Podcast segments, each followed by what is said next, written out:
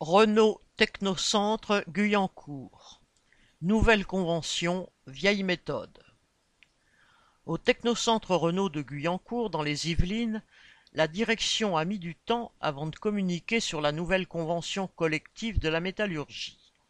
Or, depuis le 1er janvier, elle est appliquée.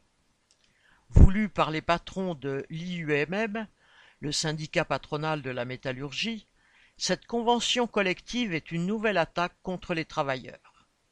Une des principales mesures consiste à classifier chaque emploi suivant une grille unique de notation allant de 6 à 60, de l'ouvrier à l'ingénieur.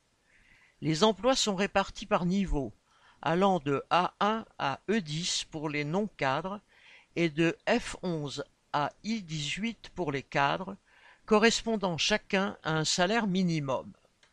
Comme toutes les grilles, elles sont destinées à diviser les travailleurs. Libre à l'entreprise d'évaluer les emplois pour les classifier. Pendant des mois, la direction du Technocentre a préparé sa déclinaison de la classification des emplois.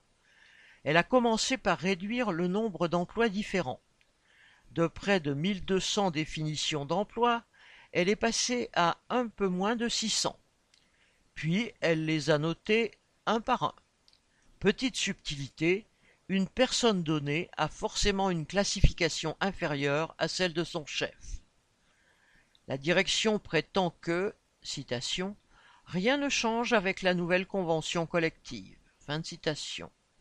Or si, avec l'ancienne, le salaire dépendait du diplôme, de l'ancienneté et de l'expérience, avec la nouvelle, le salaire dépend principalement de l'emploi occupé, donc de sa classification. À l'automne, la direction avait commencé à communiquer l'ensemble des fiches d'emploi, charge à chaque travailleur de trouver la fiche qui lui correspondait.